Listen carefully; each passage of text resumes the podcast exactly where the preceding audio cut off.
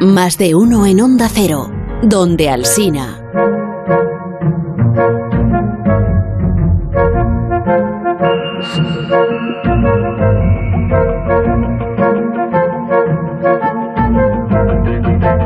Mayo de 1935 tomó posesión de su sillón en la Real Academia, H no intercalada pero sí minúscula, un filólogo llamado Tomás. Sus apellidos eran Navarro Tomás.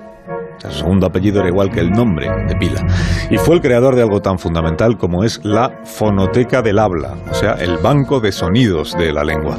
Hoy en Historia de con Javier Cancho vamos a contar la historia del archivo de la palabra.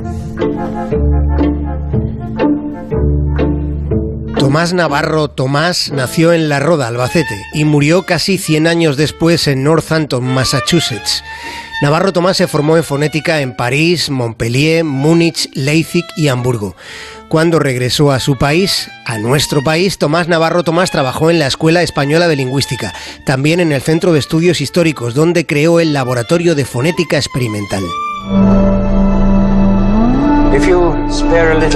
Y en los laboratorios de fonética se emplea instrumental muy sofisticado con aparatos que escudriñan la voz humana o cualquier tipo de onda sonora.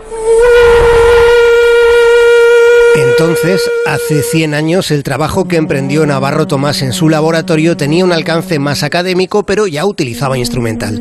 Un instrumental mecánico para indagar, por ejemplo, en el aparato fonador, en el funcionamiento de las cuerdas vocales. Tomás Navarro Tomás grabó la voz del maestro Ramón Menéndez Pidal. Menéndez Pidal había sido el introductor en España de la filología científica. Esta que van a escuchar era la voz de uno de los integrantes de la generación del 98. Es curiosa la preocupación que se manifiesta ahora en algunos artículos periodísticos acerca del futuro de la lengua española. El ejemplo de la disgregación del latín sugiere los principales temores por la perduración de nuestro idioma. Fue Menéndez Pidal quien encargó a Navarro Tomás la dirección de los cursos de extranjeros sobre la lengua española. Navarro Tomás dio conferencias en las universidades norteamericanas de Princeton, Columbia, Harvard, Chicago, Indiana y Michigan.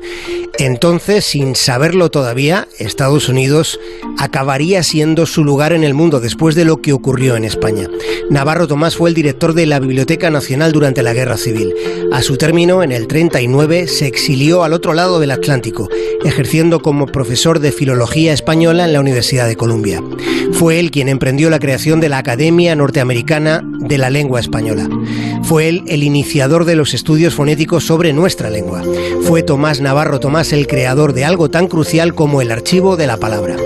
Gracias a su visión de futuro, hoy podemos escuchar voces que fueron fundamentales en nuestro pasado, capturando las diferentes variedades del habla o la voz de personajes relevantes como Don Pío Baroja. Elogio sentimental del acordeón.